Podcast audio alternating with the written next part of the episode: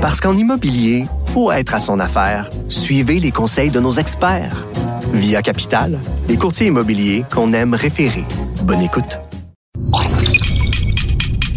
Cube Radio.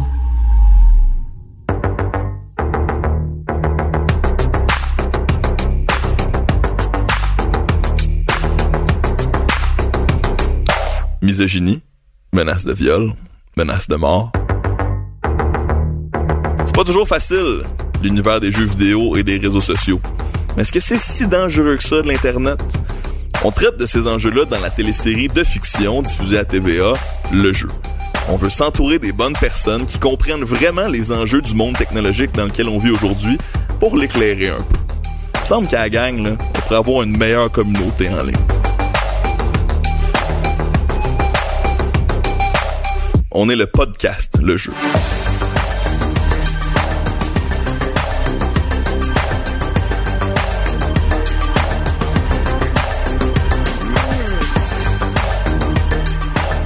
Bonjour, ici Fred Bastien.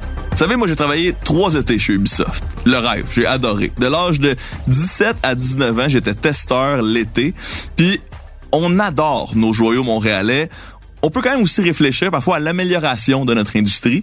Puis c'est extraordinaire parce qu'à Montréal, on a pas juste les gros studios, mais une méga super industrie indépendante indie. Puis on aura la chance d'en parler de ça. Donc le podcast Le Jeu, ben c'est une occasion de se baser sur la série Le Jeu diffusée à TVA, puis voir à quel point on exagère dans la fiction ou à quel point des fois on, a raison de poser ces questions-là par rapport à notre industrie ici à Montréal.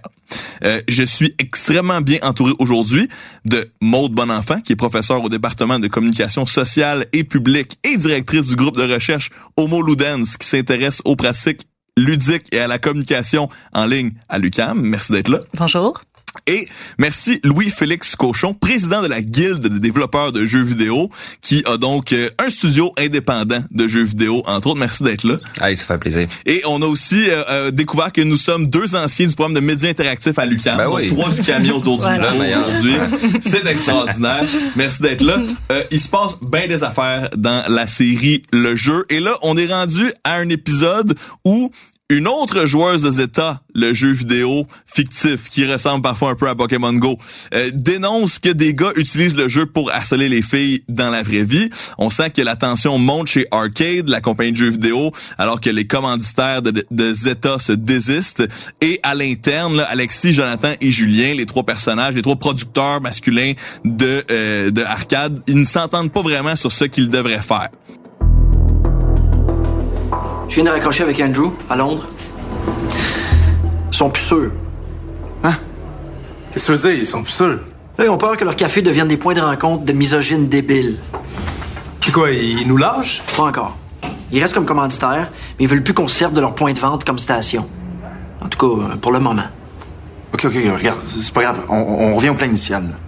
Les stations, c'est des lieux publics. Ouais, je veux bien, mais ça règle pas le problème. Même avec le nouveau update. C'est pas parce que les joueurs peuvent plus cibler les filles à l'avance qu'ils peuvent plus y niaiser rendu au point de rencontre. Ouais. Faudrait désactiver la fonction rencontre. Oui, mais qu'est-ce que c'est là, toi? C'est la base du jeu. Non, c'est pas la base du jeu, c'est un élément du jeu. Non, quand j'ai conçu Zeta, là, c'était pour créer des liens, OK? Pour amener ce monde-là à sortir dans la vraie vie. Ouais, ben ce monde-là, là, il aurait peut-être fallu les laisser dans leur sol aussi.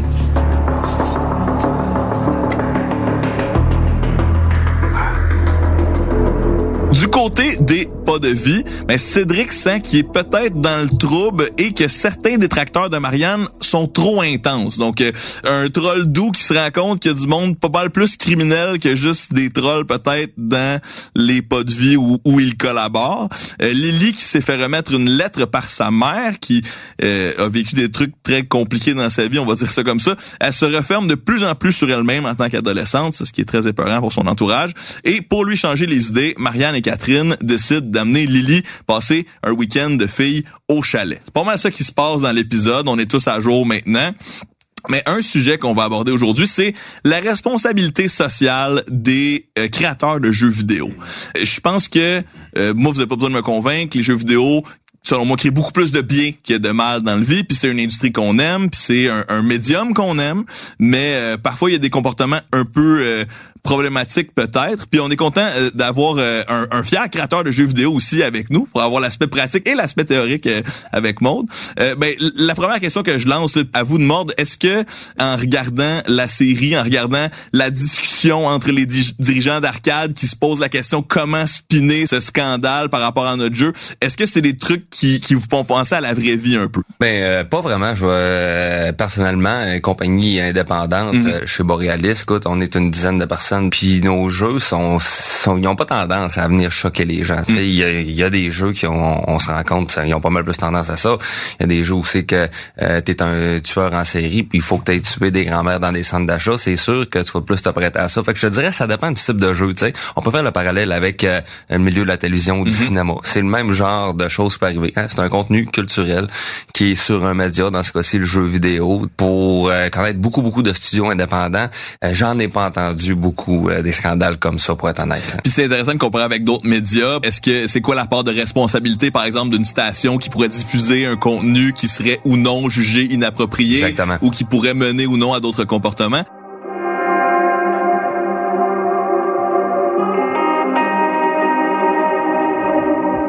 Maud, euh, votre son de cloche euh, à ce niveau-là, à, quoi ça ressemble euh, dans la vraie vie pour les compagnies de jeux vidéo qui ont parfois des, des scandales de relations publiques à gérer à leur manière? Ben, j'ai jamais été de l'autre côté, mm. donc moi, je suis plus de la perspective des joueurs.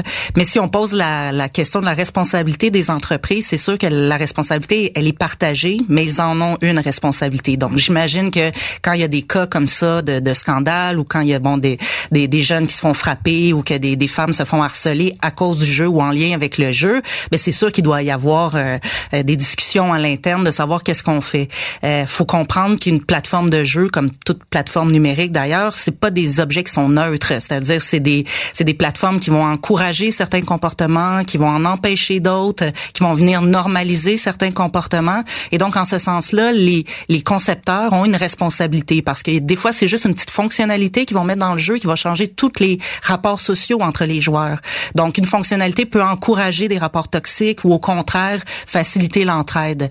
Et donc si on reprend le cas dans l'émission euh, spécifiquement de, de Zeta, ben les concepteurs ont décidé que pour avoir le, grand blanc, euh, il fallait deux joueurs. Donc ça, c'est une décision de design, de conception, et c'est pas neutre parce que sur le terrain, il faut être deux joueurs, et ce qui a entraîné euh, des problèmes de Marianne. Mais on aurait pu imaginer que pour avoir le grand blanc, ben il fallait juste être un joueur.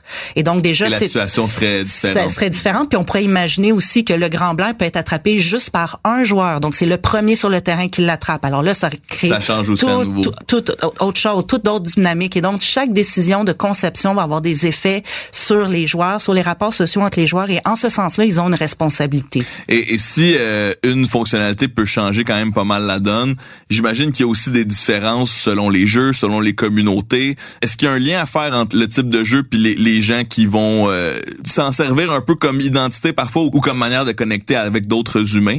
Oui, oui. En, fait, ce qu'on remarque quand on étudie euh, les, les communautés de joueurs, c'est que les, les communautés vont être très différentes puis qu'on peut pas euh, en parler de manière générale hein, parce que même au sein d'une communauté, d'un jeu, il va y avoir des sous-communautés. Et donc, c'est vraiment des sociétés qui, qui se divisent avec, comme, comme au sein de notre société. Donc, des gens qui vont être là parce qu'ils veulent s'amuser, pour faire le bien, d'autres qui vont venir troller, etc. Mais c'est sûr que dans certaines communautés, on peut voir des tendances. Donc, on va venir normaliser certains comportements et certaines communautés autour d'un jeu spécifique vont plus accepter, par exemple, des comportements toxiques. Alors que d'autres communautés... Sans, faire trop de généralisation, est-ce qu'on a déjà l'idée un peu de à quoi ressemblent ces jeux-là ou... Euh... Mais c'est pas nécessairement un genre de jeu. C'est ça qui est... C'est une bonne nouvelle, ouais, c'est ça qui est intéressant. C'est pas, nécessairement... On peut pas trop de doigts aujourd'hui. Non, non, non, non. On peut se poser les bonnes questions pour réfléchir. Il faut pas avoir des préjugés en disant ah, parce que c'est un shooter ou hmm. parce que là ils sont ils sont méchants. C'est vraiment pas de cet ordre-là. -là, c'est vraiment c'est beaucoup plus nuancé. Euh, faut que le jeu soit multijoueur à base.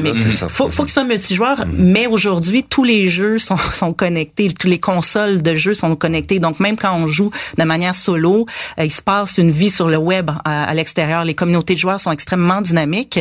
Puis en fait, ce qu'on voit aussi, c'est ce qui se passe en jeu va pas être la même chose que hors jeu. Donc un jeu qui peut être extrêmement toxiques en jeu, à l'extérieur, c'est pas du tout les mêmes rapports entre les joueurs qui ont cours.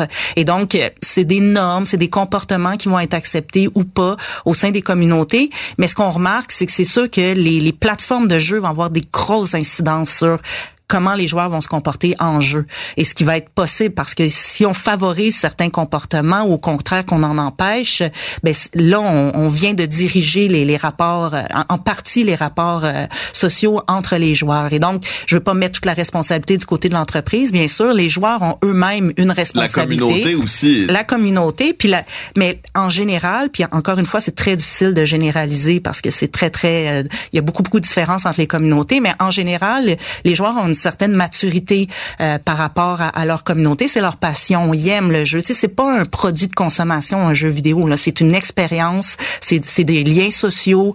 Euh, c'est des amis qui sont là. Et donc, il, il y a, il y a des voyage. affects. C'est des affects très forts qui sont liés à ça. Et donc, c'est sûr qu'ils sont très engagés au sein de ces, ces communautés-là. Et donc, ils veulent s'impliquer. Et, et il y a des codes d'éthique aussi qui se développent autour. Et donc, il va y avoir des sanctions sociales qui vont être faites par les joueurs entre eux en disant non, ça, ce comportement-là est pas acceptable. Puis euh, il, il, va y avoir diverses manières dont les joueurs vont aussi s'auto-réguler. Donc c'est pas juste l'entreprise qui est qui est responsable. les joueurs aussi prennent une part de cette responsabilité-là pour faire en sorte que la, la communauté soit jouable au bout du compte.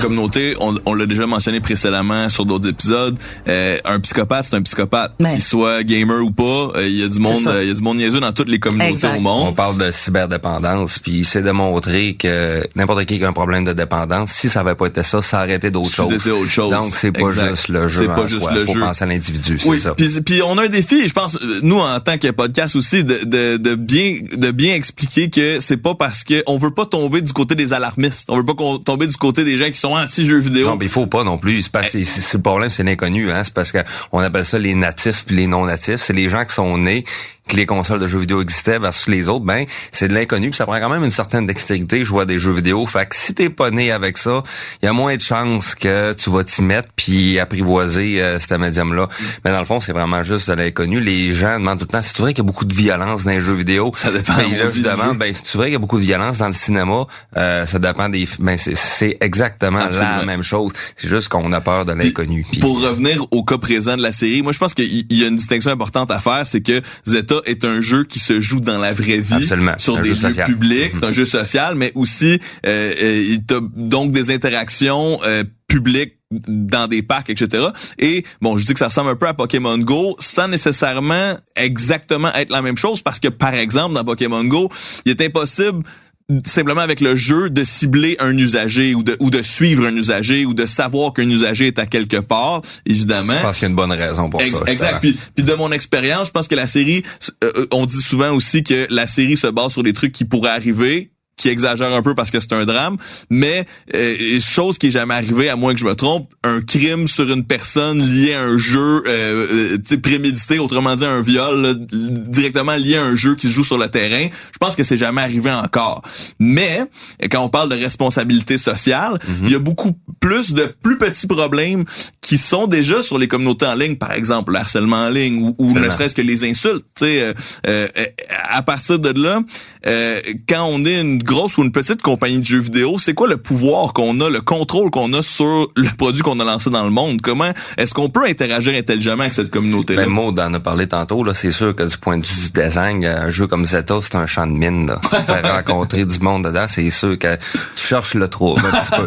Fait que. Il y aurait eu une réflexion dans la vraie vie à, à cet Ouais, égard-là. ouais, absolument. Euh, Nintendo, tu vois, eux, euh, euh, je pense que c'est les les Mi, c'était sa, sa Nintendo Switch. En tout cas, tu pouvais parler avec d'autres personnes, mais juste avec des phrases préfaites. Oui, oui, oui. Donc, peux quand je joue à Mario Kart, j'ai des phrases préfaites seulement pour Exact. dire euh, aux Japonais que je viens de battre. Good game. Good game. d'autres choses. ils entendent d'autres choses, là, qui veut dire à peu près la même chose. Exact. C'est la même chose dans le jeu euh, Hearthstone euh, de Blizzard, Mm. c'est un jeu de cartes en ligne. C'est des phrases préfaites, puis ben c'est des intentions de design qui sont là justement pour modérer un peu les genres de commentaires passer pour pas que ces marques-là soient associées. Fait que Nintendo, euh, c'est aussi des, des producteurs de consoles, mais c'est aussi, je pense, le plus grand producteur de jeux jeux vidéo au monde. Blizzard Activision, le jeu Hearthstone, c'est le deuxième plus grand au monde. Donc, euh, pour leur image, ben c'est des choix qu'ils ont fait consciemment. Là, c'est juste un exemple. Là. Je sais pas si t'en viens d'autres mots, là, mais ouais. Euh, euh, Louis-Félix, euh, président de la Guilde, Ouais. pour contextualiser, on, on est super, et, et de Jeux Boréalis, qui est donc, euh, c'est ça, la Guilde, c'est le regroupement des, ça, des, exactement. des, euh, des Juste les faiseurs de jeux bien, ouais. vidéo indie. Le Euh, plus gros au monde, en fait. Exact, on est super chanceux à Ben ouais. Montréal, donc d'a- d'a- d'avoir cette organisation-là. Mhm. Toi, donc, tu es dans un petit studio Ouais. et tu représentes les petits studios en général. C'est ça. Ben, tu sais, on, on a des membres qui ont jusqu'à 80 employés. Fait que des fois, c'est relatif. Mais c'est pas Ubisoft Montréal qui ont presque euh, 3500, 3600 qui est le plus gros studio de jeux vidéo au monde.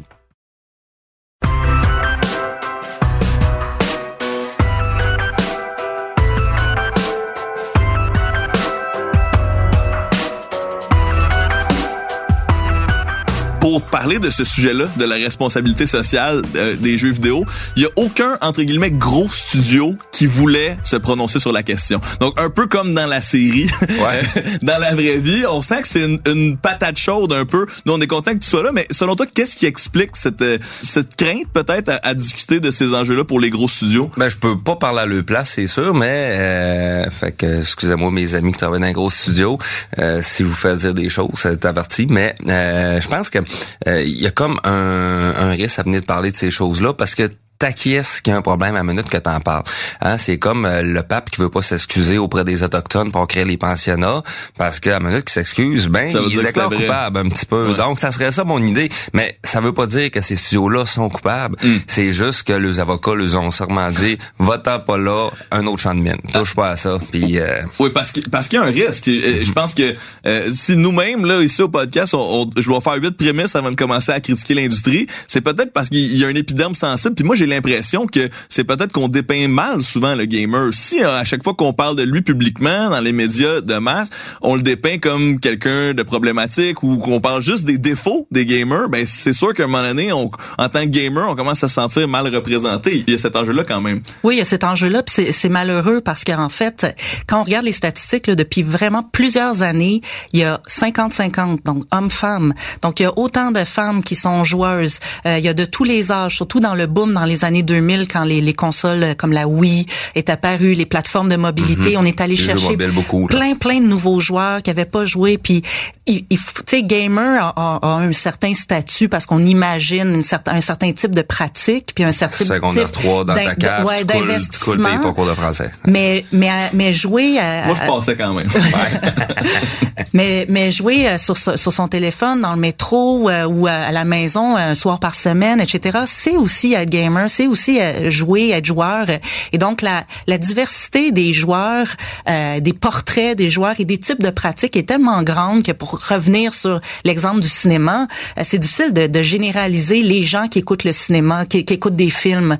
Et donc c'est un peu la même chose avec les jeux. Et donc effectivement il faut qu'on sorte de, de ces préjugés là parce que malheureusement ça stigmatise une pratique qui peut être extrêmement positive puis que justement qu'on n'ait plus à se justifier ou à cacher sa même euh, sa pratique en disant ah ben non je joue pas trop. Exact, c'est pas une gêne là, c'est Pas pas, du euh, tout, faut pas s'isoler. En général, je pense dans la vie, faut pas s'isoler. Puis pas euh, on, parlait des statistiques, c'est 50 50 hommes-femmes, puis aussi c'est tous les âges, j'ai ça devant moi ici, Euh, les enfants c'est c'est 45% femmes, 56 hommes, euh, et adolescents. C'est intéressant parce que au niveau des adolescents, c'est 53% gars puis 27% filles, mais plus tard au niveau euh, des adultes, euh, ça se stabilise un peu, mais plus tard, les adultes un peu plus vieux, c'est les hommes qui sont à 26% et les femmes qui sont à 56% Donc, je suis sûr qu'on peut analyser ça à l'infini pour savoir qu'est-ce qui fait que d'un côté, plus jeune, ça va.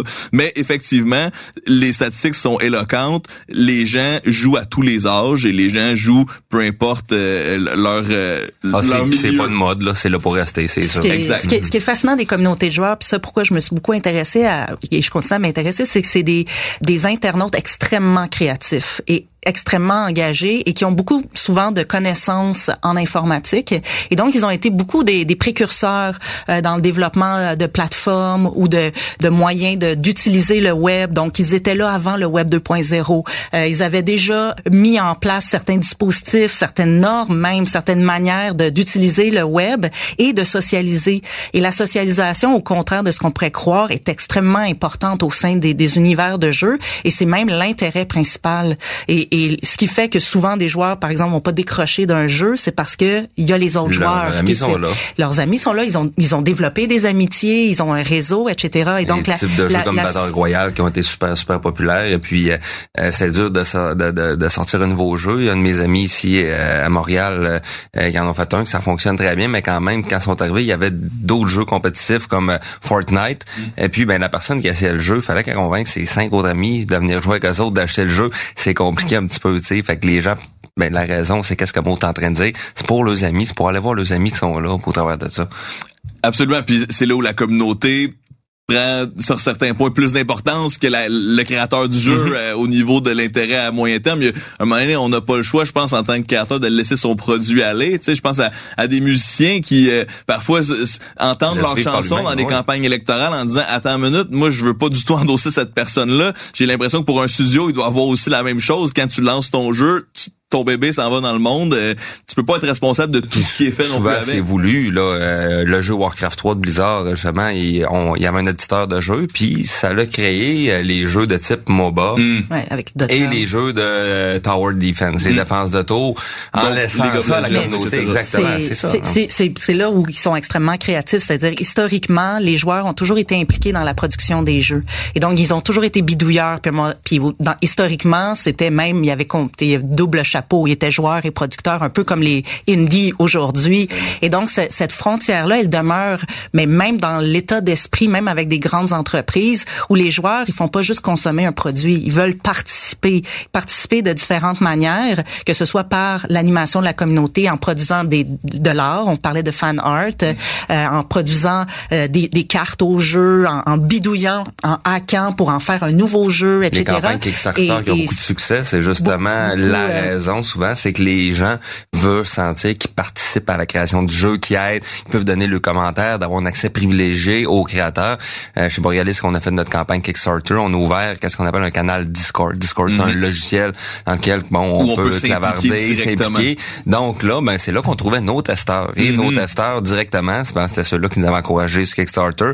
On avait un retour. Fait qu'on tout, on était contents parce qu'on avait déjà des gens super motivés qui coûtaient pas cher. On s'entend, c'était le passe-temps. Puis eux, ben, ça faisait partie du pourquoi qu'ils nous avaient encouragés sur Kickstarter. ils se sentent investis de votre projet. Absolument, Puis on comprend. Puis aussi, éventuellement, ça peut mener à des carrières dans le jeu vidéo. Là, quand Oui, on est un peu plus jeune puis on s'y intéresse, effectivement, c'est euh, une bonne manière de le faire. Euh, tantôt, je parlais de statistiques. C'était euh, les, les chiffres là, du- de l'Association canadienne du logiciel de divertissement. Si vous avez envie d'écouter, de lire un PDF, allez voir ça parce que c'est des chiffres plus modernes sur euh, l'industrie en général. Je pense que on repense aux endroits où on peut faire avancer cette, cette industrie-là puis, puis cet art-là. On a parlé des compagnies puis des communautés. Ça serait quoi selon vous? Je pense que personne euh, ici la réponse parfaite, sinon on serait en train de l'appliquer. Les, bonnes manières de faire réfléchir ces communautés-là puis ces compagnies-là à, à adresser les problématiques qu'il y a parfois dans la communauté et dans euh, les utilisateurs qui utilisent ces jeux-là. Ben, c'est comme dans tout, hein, ça passe par la sensibilisation. Hein. Fait que quand il y a des cas qui arrivent, qui bon, qui sont sont navrants, ben c'est sûr que de les montrer, puis les mettre en contact, bon, ok, ceci peut exister. Je pense pas qu'il y a personne qui intentionnellement, surtout du côté des développeurs, vont vouloir faire des choses pour créer du mal chez ces joueurs. C'est sûr et certain que c'est plus de l'ignorance ou de l'inadvertance comme ça. Fait que ça serait de la sensibilisation euh, de ce côté-là, je penserais. Du côté des joueurs, bon, hein, on sait, hein, ça, ça touche pas juste les jeux vidéo. Il y a des problèmes avec les réseaux sociaux. D'ailleurs, on le voit dans l'épisode euh, 6 euh, de la série Le Jeu. Donc, c'est un peu la même à chose TVA. là, à diffuser à TVA à tous les ans. Pas tous les ans encore, mais peut-être, on sait jamais. Euh, ben c'est ça, c'est sûr, c'est plus la responsabilité. Je pense que c'est- l'encadrement des parents de ces choses-là, de, de regarder pour que ces choses-là se fassent pas. Mais non, sinon, je pense que c'est vraiment de la sensibilisation vite comme ça. On y revient souvent aussi, puis euh, les parents s'intéresser à ce que votre jeune consomme Oui. comme euh, comme comme média. Ben, ça va être plus Essayez facile. de jouer au jeu, pourquoi pas? Quand on va avoir des enfants, toi et moi, ben... Euh, Ah, moi, je suis pas sûr, mais je Pas te laisse sûr. Ben, admettons que, admettons, euh, on est déjà des joueurs, on est des natifs, donc on- c'est plus facile pour nous de s'intéresser. Moi, j'ai encore la phrase à mon père qui me résonne, ça va t'amener nulle part dans la vie, jeux vidéo? Bon, ok, à cette heure, on en rit beaucoup, hein, lui plus jaune un peu, mais bon, ça sera pas ça, là. Là, il y a une gang de gars qui ont un 15e avenue, et panais. Ils ont encerclé une fille, puis ils ont commencé à, à y crier salope, puis bitch, puis tout. En tout cas, mais ça a juste pas de bon sens. Puis la police, ça fait rien. Moi, c'est bye-bye, Zeta. Une, une bonne manière, Maude, de, de peut-être confronter euh, ces communautés-là à des vérités qui ne sont pas toujours agréables à entendre? Ouais, euh, les communautés eux-mêmes, parce Ouais. que je- je- c'est sûr que je rebondirais sur l'éducation, Oui, parce ben oui, que parce que en fait, le- avec le jeu Zeta ou Pokémon Go, Mm. quand il y a eu le gros buzz, bon, euh, euh, c'est sûr qu'il y avait un problème d'éducation dans le sens où c'était une nouvelle technologie, la réalité augmentée, les gens savaient même pas c'était quoi, et donc il a fallu expliquer, il a fallu, et là il y avait un buzz de la technologie elle-même, et c'est un peu comme avec les textos où quand on a, on a commencé à avoir des Mm. textos, on Ah, textait, au, on textait au volant, puis ça avait plus de bon sens, bon, Mhm. effectivement. Et là, à un moment donné, on a commencé à être éduqué, puis à se dire, ben il y a des moments où tu textes, il y a des moments où tu textes pas, puis il y a des moments où c'est dangereux, puis on a aussi, est-ce qu'on texte en- quand on est au restaurant avec un ami en train de jaser, bon, là, il y a un code d'éthique Ouais, ou ouais, des, encore une fois, de normalisation qui vient, vient s'installer, mais ça prend un certain temps. Donc, c'est sûr que autour de plateformes comme Zeta, ben ça prend de l'éducation, puis je dirais sur pour tous les non-joueurs aussi, ça prend une certaine éducation de, de, de voir qu'est-ce que c'est cet univers-là. Un autre point pour dire éduquer, disons, les communautés puis les, entreprises, vu que c'est le sujet. Euh, puis je sais que vous l'avez abordé à- à- précédemment, mais c'est sûr que personnellement, le Gamergate, euh, je crois, a créé une certaine onde de choc euh, au sein de l'industrie où on s'est rendu compte que, OK, on savait qu'il y avait un problème, euh, particulièrement par rapport aux femmes, que ce soit la représentation au sein des jeux vidéo, que ce soit par rapport aux joueuses ou aux game designers Exact. femmes. Donc, à tous ces points-là, il y avait, il y avait un problème et il y a encore un problème. Sauf qu'il y a une prise de conscience de dire, OK, mais si on prend pas des décisions, si on prend pas des actions, ben, il se passera rien. Parce que là, c'est dire, ouais, mais les joueurs, c'est ça qu'ils veulent. Puis les joueurs disent, ouais, mais c'est ça que les entreprises nous proposent. Puis les entreprises, ben, et donc, à un moment donné, c'est plus personne n'est responsable et que ça bouge pas. Et là, il y a des décisions au sein d'entreprises, au sein de, chez les concepteurs qui ont dit, OK, on, va, on va essayer d'intégrer des femmes dans la conception. On va essayer de trouver des, des manières de faire en sorte que les joueuses souffrent pas de stigmatisation. Au sein des communautés de joueurs, beaucoup, beaucoup de joueurs ont pris la défense des joueuses. Et, et donc, on parle juste là d'une infime partie de Gamergater qui, qui cause des problèmes, qui font du trolling et autres. Qui mais sont, c'est qui une sont infime très bruyants, mais très, très peu bruyant, nombreux. mais une infime partie. Il faut pas généraliser. C'est pas la majorité des joueurs, loin s'en faut. Et en fait, beaucoup de joueurs ont fait, ben, va falloir que Il ce une genre, écoute, il va falloir que ça arrête ça parce que finalement, on se brime de 50% de joueuses, d'un type de rapport social qui peut être intéressant. Les, Complètement. jou- les joueurs ont envie de jouer avec des joueuses et vice versa. Et donc, les joueuses, ben, on est tanné de se cacher en arrière d'un avatar masculin pour Mhm. pas se faire harceler. Je veux Ouais, dire, ouais. à un moment donné, réalité. Ce qui est une réalité de la, la plupart des gamers vont, vont, vont se cacher euh, mais dès qu'on trouve on tombe avec un chat vocal c'est pas possible bon etc je rentre pas dans les détails À mais, Mario Kart, mais, mais, par les gars et les filles. C'est ça, problème, mais j'ai l'impression que si socialement, tu sais, on, on dit pas, OK, il va falloir qu'il y ait des changements, puis que chacun on prenne une part de responsabilité dans cette dynamique-là, ben il se passera rien. Mais le Gamergate, pour ça, a été, je crois, positif. Et, euh, Euh, euh, effectivement, c'est c'est intéressant. Souvent, on s'attarde beaucoup justement à la minorité fatigante. Là. Euh, moi, j'ai envie de dire... euh, Les plus vocaux, hein, c'est ça. Exact. tu sais, Il y a des gens qui croient pas au changement climatique. Il y a des gens qui croient pas au sexisme dans le gaming. Ben, tu sais, plate. puis sur différents Mm, niveaux. tu sais. Est-ce qu'on peut rejoindre euh, cette minorité-là d'une certaine manière ou parce que c'est le fameux dilemme de Marianne, là, don't feed the trolls Mm-hmm. ou essayer de leur expliquer. Euh, Avez-vous une, euh, un instinct ou une réflexion à ce niveau-là? Mais je pense que ce que vous faites présentement avec l'émission, le jeu, est intéressant à ce niveau-là parce À que c'est de montrer une autre euh, une autre perspective. Parce que je crois qu'aussi, tu sais, tous les médias sociaux numériques, toutes ces plateformes-là sont nouvelle. Il faut, il faut tu sais, pensez juste il y a 10 ans, on n'était pas là, là. Tu sais, il, y a, il y a 20 ans, on était à des siècles de ça. Et donc, on, on est encore en, en train de s'habituer comme société à ce que c'est, jusqu'où on peut aller, ou, ou, euh, que- que- qu'est-ce qui peut être dit, pas dit. Euh, le fait que pendant des années, on a appelé ça des mondes virtuels ou des, des lieux virtuels, on a, on a comme dit que c'était moins vrai. Tu sais, c'est virtuel, c'est pas vrai, c'est pas la vraie vie. Donc, les gens se sont permis de justement de d'aller trop loin. Euh, En fait, des choses, dire des choses qu'en face à face ne dirait pas parce que c'est juste virtuel. Et là, on se rend compte en 2018, ben c'est pas juste virtuel, c'est totalement Il y a des réel. implications Et il y a réelles, des absolument. implications réelles et, et il faut développer les mêmes codes sociaux de, de bienséance, de souci de l'autre qu'on a, ben, qu'on est qu'on a en société, c'est une société et c'est réel. Et donc on est en train de s'habituer comme société. Et je pense que avec des émissions comme le jeu puis des podcasts comme ça, ben je pense que des gens qui font du trolling commencent à voir l'autre côté du, du rideau puis dire sensibilisation, parce qu'on une sensibilisation les, et dire euh, OK, donc c'est pas quand j'envoie ça, c'est pas dans, dans le ciel, dans l'univers puis ça, Ça part. Non, il y a quelqu'un qui le reçoit puis les affects sont très très réels. Tu l'as bien donc, dit, euh, c'est super, euh, c'est super jeune hein, comme milieu. On, Ouais. on est en train de l'apprendre en même temps qu'on crée comment se Puis en même temps qu'on par joue ça. avec- avec ça. toutes ces technologies-là. Patrice Desilets, tu sais, il donnait l'exemple, Patrice, le créateur d'Assassin's Creed, Ouais. euh, il donnait l'exemple, il dit, c'est le fun, il dit, moi, euh, il dit, si j'avais étudié en littérature, mes héros, Victor Hugo, euh, Shakespeare, ils sont tous morts. Il dit, en jeux vidéo, ils sont encore tous vivants. Ouais, là. ouais, ouais, bah Je peux serrer à main Miyamoto, là, il est là, il existe encore, tu sais, ben, c'est vrai. Respect, respect à Miyamoto. Ouais, respect, gros respect.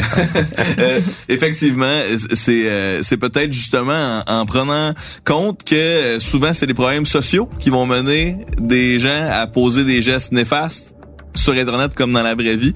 Donc en gardant un peu cette empathie là puis en intervenant peut-être euh, euh, socialement pas juste sur internet qu'on on pourra réussir à, à avancer un peu.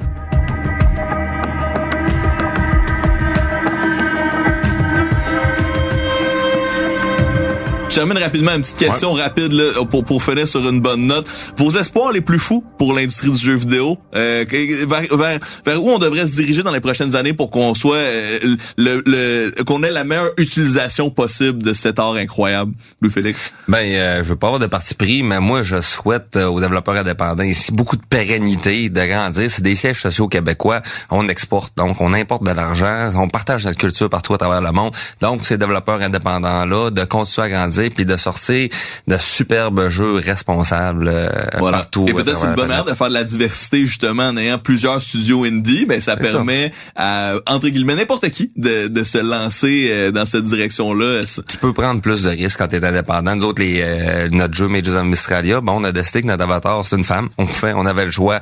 On se le faisait même déconseiller. Puis finalement, on n'a pas eu un commentaire sur les dizaines de milliers qu'on a reçus. Ah, c'est de valeur que votre personnage femme. Jamais. On n'a même pas entendu parler. Bon, on pouvait faire ça. Et, et ça en prendrait un pour que les nouvelles partent en chire avec ça. Ah, ouais, ouais, ouais, ouais. C'est toujours plus facile de se concentrer sur le négatif que le Mhm. positif.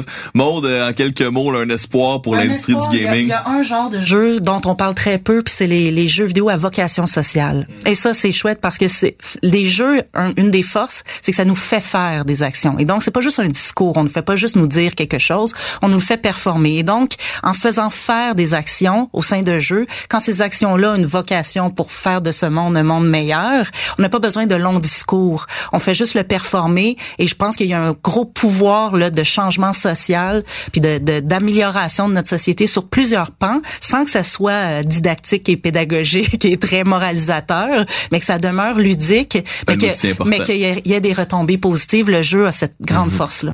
Extraordinaire. Maude Bonenfant, merci infiniment. Professeur au département de communication sociale et publique et directrice du groupe de recherche Homo Ludens, qui est comme homme ludique, là, on devine, s'intéresse aux pratiques ludiques et à la communication en ligne. Humain ludique. Humain ludique, certainement. Oh mon Dieu, ça, tu Oh. vois, je, je faisais de l'exclusion de même, là, sur un safe space comme ça. les C'est réseaux terrible. sociaux vont s'en C'est terrible. Et euh, Louis-Félix Cochon, président de la Guilde des développeurs des jeux vidéo et président de Borealis. Exactement. Qui travaille sur un jeu qui a pas le droit de nous dire c'est quoi le jeu. C'est ça? Non, je peux vous dire l'ancien, les L'ancien. Mages of Mistralia. L'ancien, c'est Mages pas of. Mistralia, puis le prochain, il va sûrement être extraordinaire. Merci énormément d'avoir été là. Merci à vous. Mon nom est Fred Bastien et on se part une petite musique jazz pour les crédits, mesdames et messieurs. À la réalisation, Bastien Gagnon La France. Au son, Albert Chambers. À la recherche, Véronique Trudeau. Consultante au contenu, Mylène Cholette. Direction de projet numérique, Étienne Roy. Production, Joanie Langevin. Une production Amalga en collaboration avec Cube Radio. Pour plus d'informations sur notre podcast ou pour la série Le Jeu diffusée à TVA, allez au www.lejeutva.ca. Merci énormément pour votre présence. Puis euh, on continue de gamer positivement. Responsablement. Et voilà.